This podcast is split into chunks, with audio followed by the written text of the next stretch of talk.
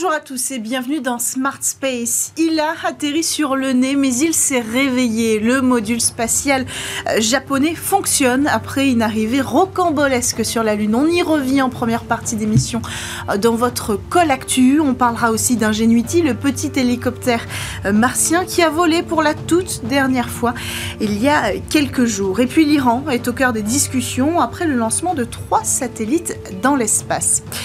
Enfin, dans votre talk, dans votre Space Talk, on va parler d'assurance spatiale, une branche méconnue du secteur qui permet pourtant aux acteurs d'amortir des sommes astronomiques qui s'imposent euh, après l'échec d'un lancement. Pour ne citer que cet exemple, on va revenir sur le sujet avec nos deux invités en plateau spécialistes euh, du sujet. Voilà pour le programme, on démarre tout de suite direction la Lune.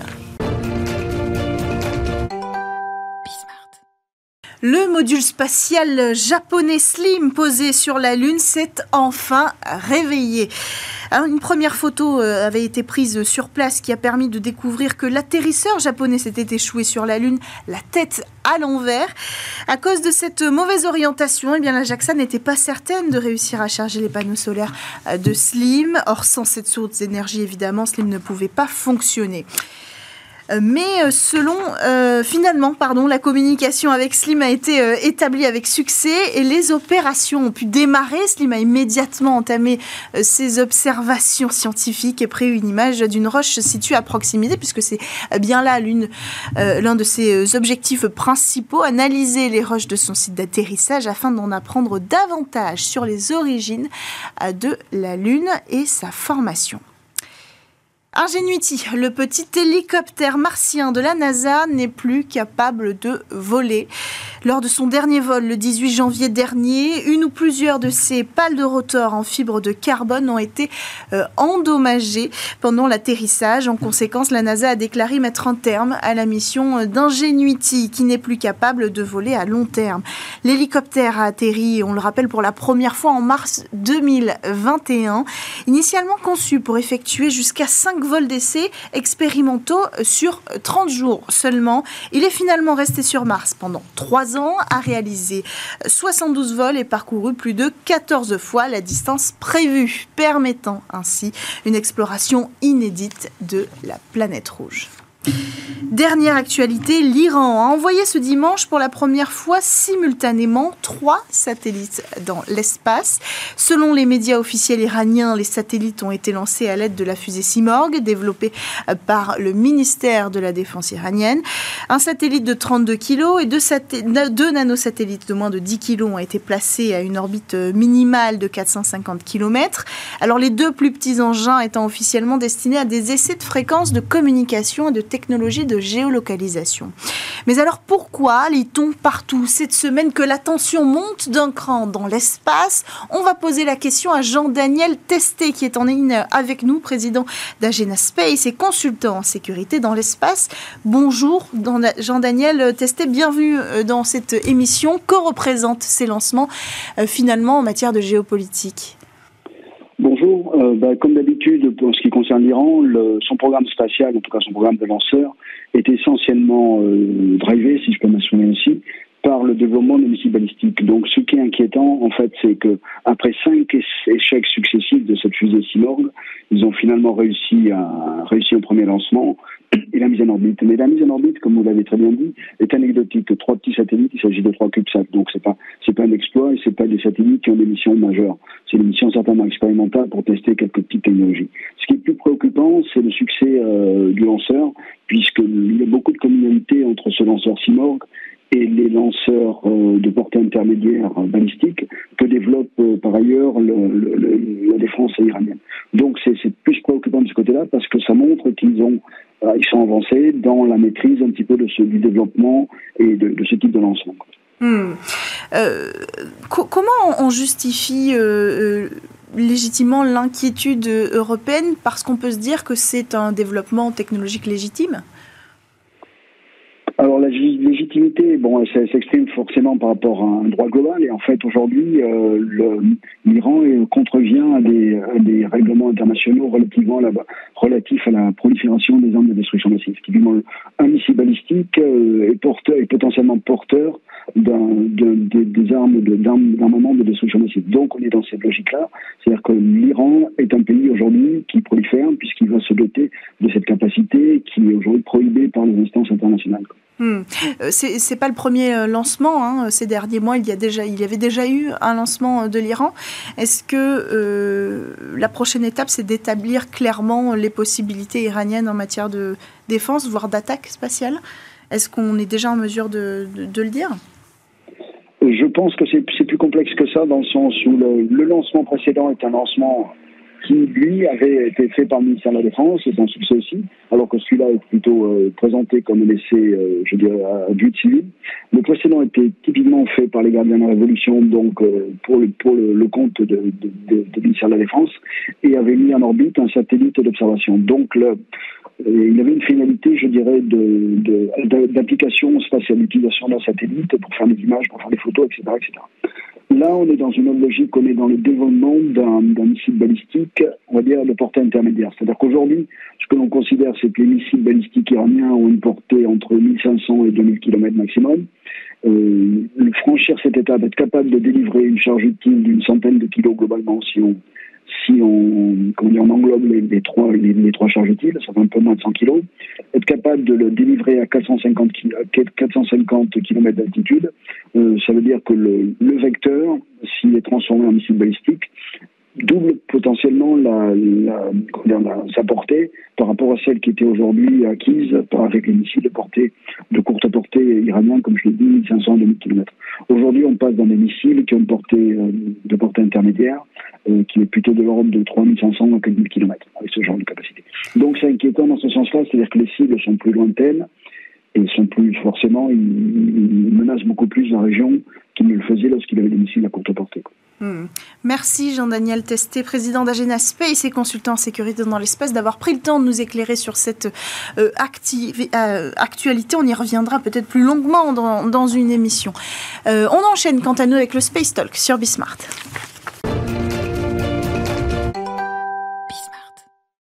L'industrie spatiale aussi a besoin d'un parachute. Alors le secteur de l'assurance est adapté, mais à quoi ressemble euh, cette branche discrète euh, au marché encore naissant? Pour en parler, nous avons en plateau Denis Bensoussan. Bonjour. Bonjour. Bienvenue sur le plateau de Smart Space. Alors vous êtes en charge des activités spatiales chez euh, Bisley. On va revenir un petit peu sur votre expertise dans cette émission. En face de vous, on a Maxime Puto, habitué du plateau de Smart Space. Bonjour. Bonjour. Bienvenue sur, sur cette émission. Vous êtes donc responsable des lanceurs chez Eux Euroconsulte. Alors on va commencer euh, par rentrer un petit peu dans le vif du sujet pour qu'on comprenne. L'assurance spatiale, ça concerne quel moment de la chaîne de valeur précisément euh, dans le secteur spatial? Ben, Écoutez, ça vient très tôt. Ouais. Ça vient au moment de l'achat, la décision d'achat. Ça se fait parce que ça vient en accompagnement du financement. En fait. Mhm. Ce sont des, sommes importantes.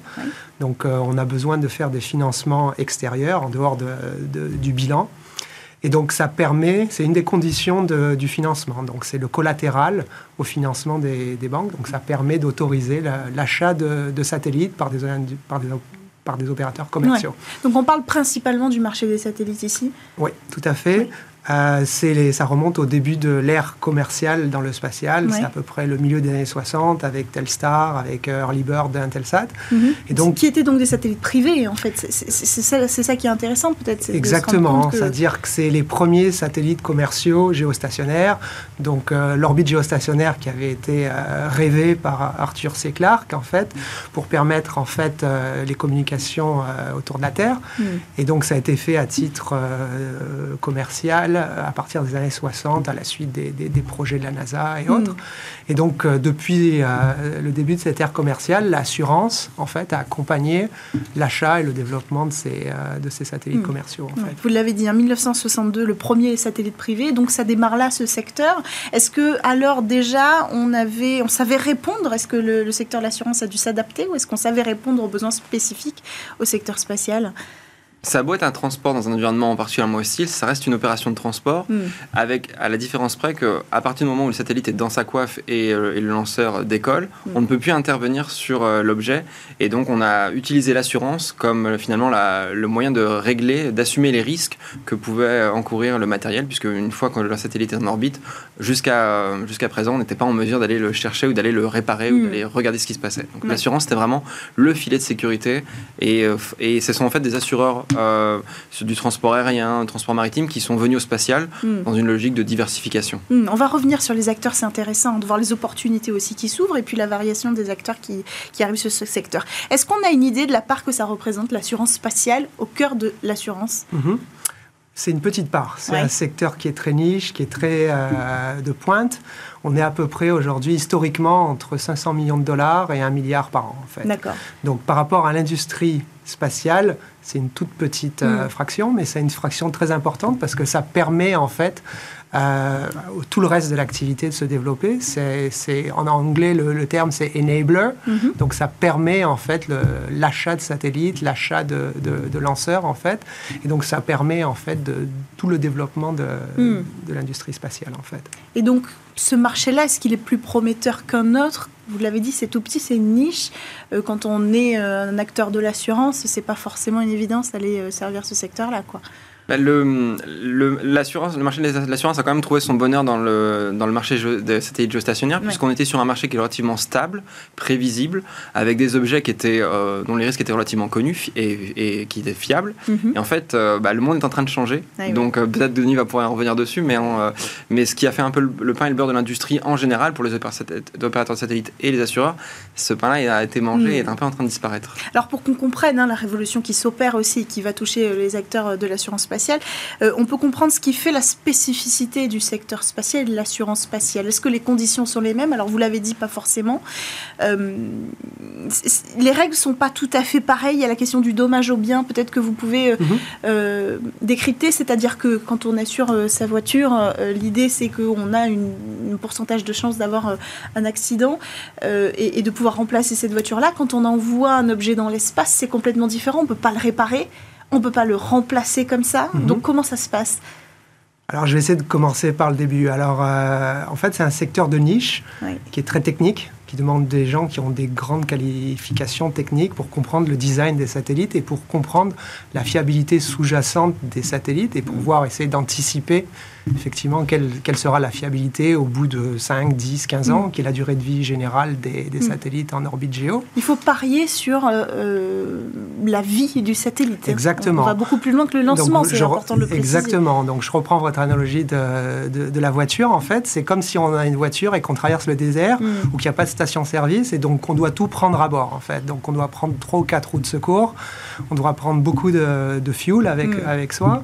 Et donc, euh, c'est pour ça que les satellites aussi ont ce, ce coût très important parce qu'ils en prennent... Ils, ils- Mhm. ils prennent à bord en Ouais. fait euh, tout ce qu'ils auront besoin pendant la durée de vie en fait. Donc la spécificité de l'assurance en fait c'était de couvrir des, des sommes assez importantes. On parle Mhm. de 200, 300, 400. Aujourd'hui, on est à Mhm. plus de 500 millions des Par fois satellite. par satellite. Mhm. Donc très important sur un phénomène qui est très rapide. En fait, un, un lancement aujourd'hui, c'est entre 10 et une demi-heure. En fait, donc c'est très rapide. On met tout ça en jeu sur euh, une demi-heure. Comme on l'a dit, pas de moyens de, de recours, de réparation. Euh, donc des polices d'assurance qui sont pas standards du tout, qui sont Mhm. vraiment adaptées à, à la besoin, à la mission du C'est satellite. ça. En fait, c'est la mission. Vous avez mis le mot dessus. hein. C'est que quand euh, un acteur du spatial euh, assure son satellite, il assure la performance de son satellite. La, la performance est un, un des, des éléments critiques. Ouais. mais on assure aussi. Donc c'est pour ça qu'on doit prédire la fiabilité, parce que c'est, on- il faut savoir quelle sera cette performance. Pendant toute la durée de vie du satellite. Et on sait que la performance, elle peut être très, euh, très spécifique. Ça peut être des missions euh, d'observation, des missions de navigation, des missions de télécommunication. Donc la police d'assurance doit vraiment reprendre toutes les caractéristiques de cette performance. Donc ça, c'est un élément. Et aussi les revenus futurs qui peuvent être assurés. Mhm. Donc ça, c'est un important. Et on en couvre aussi une partie de l'actif aussi. Donc ça peut être le la valeur, le coût du remplacement du satellite. Mm. Et pour la fusée, c'est le, coût de remplacement, le rachat d'une opportunité de lancement, en fait. Hmm. Donc c'est ça qui fait le, le caractère unique aussi, c'est qu'on a une exposition très large, très rapide. C'est volatile parce qu'en général, il n'y a pas beaucoup de pertes partielles. C'est soit ça marche très bien ou ça marche pas, pas du tout. Ouais. Donc euh, voilà, c'est vu comme quelque chose de volatile, beaucoup de sévérité, et, donc il faut adapter ça en termes non seulement d'expertise technique, mais de capital aussi. Il faut avoir du capital qui est disponible très rapidement, et donc c'est pour ça que c'est réservé à un certain nombre d'acteurs euh, très réduits. C'est intéressant ce que j'ai lu que euh, le remboursement arrivait très vite, le dédommagement arrivait très vite dans le secteur spatial. Ouais, c'est vrai, c'est une des caractéristiques du service qu'on fournit à, à nos clients. J'ai lu deux trois mois, j'ai trouvé ça assez dingue. Et ça peut être beaucoup plus rapide que ça. En fait, l'idée, c'est de vraiment pouvoir fournir l'expression parachute, c'est ça? C'est quand mhm. on tombe en chute on a besoin d'un parachute tout de suite, pas dans un mois. Et donc euh, l'idée, c'est de, mettre ce capital à disposition pour trouver une solution de remplacement. Hmm. Une solution de remplacement, c'est tout de suite réservé un lancement, parce qu'on sait aujourd'hui qu'il y a beaucoup de demandes pour les lancements, notamment avec SpaceX, qui a un mhm. calendrier qui est très très très chargé mhm. Mhm. et pas beaucoup d'alternatives. Donc il faut tout de suite réserver et il faut payer. Euh, la deuxième chose, c'est que pour avoir la capacité en satellite, par exemple, quand on s'occupe de, on a des contrats avec des compagnies de, de télévision, par exemple, avec des événements à, distribuer, il faut avoir trouvé de la capacité chez d'autres satellites pour pouvoir euh, assurer le service à son client. Donc pareil, il faut aller vite. Il y a beaucoup de demandes, pas beaucoup de, hmm. disponibilité. Donc il faut aller très vite. Et puis pareil, il faut aussi recommander un nouveau satellite. Les délais de construction de satellites sont longs, c'est deux ans, trois hmm. ans. Et donc le plus tôt on peut faire cette commande, on peut euh, commencer à réserver les, hmm. sous-systèmes, bah, ça permet de, réduire le temps. Donc effectivement, la, durée de paiement des sinistres, ça fait partie du service et, de la différenciation. Euh, ça va être décisif. On a eu un exemple assez fort hein, de peut-être l'utilité d'une assurance spatiale l'année dernière avec le lancement euh, raté de Vega C qui emportait des satellites de Airbus, si je dis pas de Pléiade Neo. Voilà, la Pléiade Neo. et à ce moment-là, on a une idée du dédommagement que ça représente, déjà du coût que ça représente pour Airbus qui, qui, bon, bah, qui va exploser ses satellites. Bon, surtout qu'en plus, on est dans, dans le cas de, des Pléiades Neo, on était dans, le cas d'un constructeur opérateur. Donc c'était Airbus qui construisait les satellites pour son activité d'observation, avec derrière l'impossibilité de générer du service. Donc euh, euh, je n'ai plus en tête le, le, montant de la prime, mais, euh, mais c'était un événement de plus dans une année 2023 qui a été assez terrible pour le monde de l'assurance, à côté mm. de Viasat, premier Viasat 3, un satellite à, 1 milliard de dollars qui, dont l'antenne pas, ne s'est pas déployée, un petit satellite qui voyageait en passager, Astranis pareil, qui n'a pas fonctionné. Mm. Donc à la fois côté satellite et côté lanceur, on a vécu une année 2023 très difficile. et la question est de savoir si le secteur de l'assurance mm. va pouvoir se remettre sur pied et dans, à quel horizon Oui, parce qu'en fait, vous l'avez dit, hein, vous l'avez dit tout à l'heure, euh, les choses bougent énormément. On prend plus de risques, euh, il y a plus de lancements, ce qui peut-être euh, naturellement augmente les chances d'un échec finalement? Et ça, ça va complètement changer les habitudes de ce tout récent secteur de l'assurance spatiale bah, ça, le, secteur de l'assurance est quand même un petit peu vieux, mais ça, il est bouleversé parce que son cœur de métier, c'était quand même les satellites géostationnaires. Ce marché-là, on, en a déjà parlé, euh, est, amené à diminuer. Mm. Euh, donc il y a moins d'objets ou des objets des fois plus petits. Euh, et en plus, on va introduire une nouvelle plateforme, on pourra peut-être y revenir, donc c'est de nouveaux satellites, de nouveaux risques. Et en parallèle de ça, on voit la multiplication des constellations et où en fait tout le monde ne s'assure pas. Et donc, je, Denis avait évoqué ce chiffre dans une conférence. Finalement, euh, le, la, le pourcentage du satellite qui est actuellement assuré par rapport au nombre total de satellites lancés est vraiment marginal. Mais pourquoi? Pourquoi? Alors, euh, ça, ça, fait partie de l'évolution qui est en train de se passer. C'est-à-dire qu'on a un, satellite géostationnaire qui coûte 2 ou 300 ou 400 millions. Effectivement, ça fait sens d'assurer euh, le risque. C'est aussi un satellite qui est financé par des banques. Et les banques, ont besoin de, cette assurance, c'est une des conditions de, de financement. Aujourd'hui, on évolue vers une industrie où il y a plus de petits acteurs et donc la, taille des satellites a réduit, mhm. le coût des satellites a réduit, la durée de lancement. Et donc du coup, en fait, euh, l'assurance, c'est un outil de remplacement financier, c'est le parachute financier. Et aujourd'hui, on a des parachutes techniques, c'est-à-dire euh, euh, dans une constellation, typiquement, on, perd un satellite, et ben il y a d'autres mhm. satellites qui peuvent effectivement jouer ce rôle de, de parachute. Donc ça, c'est effectivement une évolution. L'autre évolution, effectivement, c'est la réduction du, nombre de satellites géostationnaires. Une autre évolution, et en fait, je pense que c'est un des challenges principaux du marché de l'assurance spatiale, c'est en fait la, la course à l'innovation qui s'est beaucoup accélérée depuis les dernières années et qui aujourd'hui prend part pour toute l'industrie. Ça veut dire pendant très longtemps, c'était seulement les petits acteurs qui étaient les plus innovants. Et aujourd'hui, même les grands acteurs, les acteurs euh, traditionnels, mhm. Airbus, Boeing, etc., ont été obligés aussi de se mettre dans un rythme d'innovation effréné. Mhm.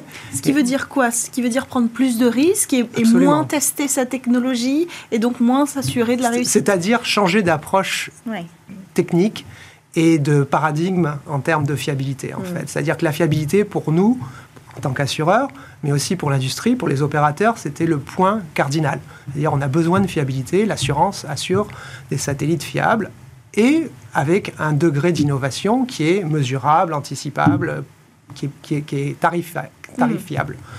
Aujourd'hui, on a toute l'industrie qui a bougé vers un modèle différent où en fait l'idée c'est vraiment de se positionner et lancer des choses, des satellites, des lanceurs qui ont un degré de fiabilité anticipé beaucoup plus faible en mm. fait. Mais l'intérêt, c'est d'être le premier sur le marché. Ça rejoint la culture de l'échec hein, qu'on a déjà évoqué sur. C'est la philosophie d'Elon hein. Musk, c'est-à-dire euh, ce qu'il ce appelle hardware rich, mm-hmm. c'est-à-dire beaucoup de beaucoup d'équipements qu'on mm. lance et on teste en vol en fait. Mais c'est pas très compatible avec le, le, principe directeur de l'assurance spatiale. Mm. Qui est quand même des, des, choses qui ont été testées. Donc aujourd'hui, on a cette course à l'innovation qui va un peu à l'encontre de la course à la fiabilité, en fait. Mm. Donc, euh, c'est là qu'il y a effectivement un challenge important. Est-ce que la conséquence est peut-être euh, que les prix augmentent des assurances C'est ce qui est en train de se passer. Il y, a, il, y a, un ajustement. Effectivement, l'année 2023 peut être qualifiée d'année historiquement euh, catastrophique. Je pense qu'on est aujourd'hui à des chiffres qui sont au-delà du, milliard de pertes. Mm. De, de, sinistres à rembourser. Euh, et, donc, il y a des réajustements qui sont en cours pour justement euh, faire en sorte que l'industrie de l'assurance puisse continuer à faire son, mm. travail, c'est-à-dire d'accompagner le développement, l'innovation dans l'industrie spatiale. Donc c'est des réajustements en termes de prix, mm. et c'est des réajustements aussi en termes de, conditions, de, police, et on va essayer de, faire en sorte de donner euh, un peu plus d'incentives mm. pour retrouver la fiabilité qui pouvait exister par le passé. Maxime, ces acteurs, c'est qui Qui a les reins suffisamment solides euh, pour affronter une année comme euh, l'année 2023 euh, avec un milliard de sinistres? Est-ce que ce sont des acteurs classiques de l'assurance? Est-ce que ce sont de nouveaux entrants? Euh, ce sont souvent des, acteurs établis qui se sont diversifiés dans le spatial euh, en plus de leur activité historique du transport. Donc euh, Beasley en fait partie, mhm. on a eu AXA et d'autres sociétés enfin, généralistes en font partie. Elles ne sont pas forcément très très visibles, mais ont cette, cette activité-là. je tiens aussi à préciser qu'en fait, quand on parle d'assureur, il y a deux niveaux d'assurance, parce que Denis peut y revenir dessus. Les risques étant tellement élevés, les, les assureurs sont amenés à partager les risques entre eux, entre concurrents, sur une même mission, vis-à-vis d'un même client et en plus sont amenés à se réassurer euh, pour assumer euh, le, les, les assureurs se réassurent. D'accord, parce que les sommes sont trop élevées et qu'on ne peut pas avoir la trésorerie nécessaire. C'est une approche. Il y a une approche qui est nécessaire, c'est l'approche de portefeuille en fait et de diversification du risque en fait, parce que il n'y a pas suffisamment de risques pour mm. arriver dans la loi des grands nombres. Qui... Alors c'est la question de la mutualisation. Exactement. Hein, c'est-à-dire que dans le secteur spatial, alors en, toute logique, vous le saurez mieux que moi, mais, mais pour garantir aussi d'être capable de rembourser, il y a suffisamment de personnes qui apportent de l'argent euh, aux assureurs pour qu'ils puissent en sortir une fois ou deux euh, sur des sommes astronomiques. Là, il n'y a pas suffisamment de, euh, de personnes qui nécessitent, qui ont recours à une assurance, et donc il n'y a pas suffisamment de cash réunis. Mhm. C'est exactement ça. C'est le, un des challenges, hein, le fait qu'il y ait moins de satellites géo, mm. ça rend effectivement l'échantillon de risque sur une année euh, faible. Et donc, du coup, on n'a pas cet effet de mm. mutualisation, c'est-à-dire que les, bons risques payent pour les plus mauvais. On n'arrive pas à avoir ce, modèle, en fait. donc, euh, il faut trouver d'autres solutions on, a parlé de ces nouveaux acteurs, hein, des startups euh, notamment, qui arrivent avec euh, des coûts en dessous. Il y a des nouveaux acteurs euh, comme ces startups qui vont aussi sur le marché de l'assurance. Est-ce que c'est viable, prometteur au vu de ce qu'on se dit là? Alors, la, valeur des satellites étant plus faible, euh, le montant de la prime d'assurance, du coup, le sera aussi. Mm. Mais ça peut être aussi une, manière de distribuer, euh, distribuer euh, les clients et d'avoir une assise peut-être un peu plus élargie, mm. même si elle est, elle est un peu moins importante. Mm. on voit aussi peut-être d'autres activités se faire assurer. Là, on parlait du lancement du satellite et du déploiement de satellite, mais il y a des activités de service en orbite, mm-hmm. des activités d'alunissage qui commencent à être assurées. Et donc, c'est peut-être aussi des opportunités, de, des relais de croissance qui peuvent être intéressantes pour le monde de l'assurance. C'est-à-dire rajouter des acteurs, rajouter des, des, cas pratiques. On en on voit de plus en plus, on l'a dit, on l'a effleuré tout à l'heure. Euh, les satellites euh, géostationnaires, euh, c'est pas forcément l'avenir, quoique. Ça, restera le cœur, de, le cœur de marché en valeur. Mais demain, les satellites seront capables de se déplacer, seront capables d'aller peut-être se réparer. Encore des nouvelles applications et des nouvelles spécificités qu'il faudra, mhm. auxquelles il faudra répondre avec les assurances spatiales. Ouais, L'intérêt, c'est de faire grossir le gâteau, en fait, pour pouvoir arriver justement à, ce, niveau de mutualisation. Et donc effectivement, il y a, des promesses, le, gâteau est en train de grossir, mais effectivement, il y a une phase de transition qu'il va falloir digérer d'abord. Et le gâteau, il va grossir vers toutes les activités qu'on appelle dans l'espace. En fait, mm. aujourd'hui, on est dans une industrie qui est vers l'espace.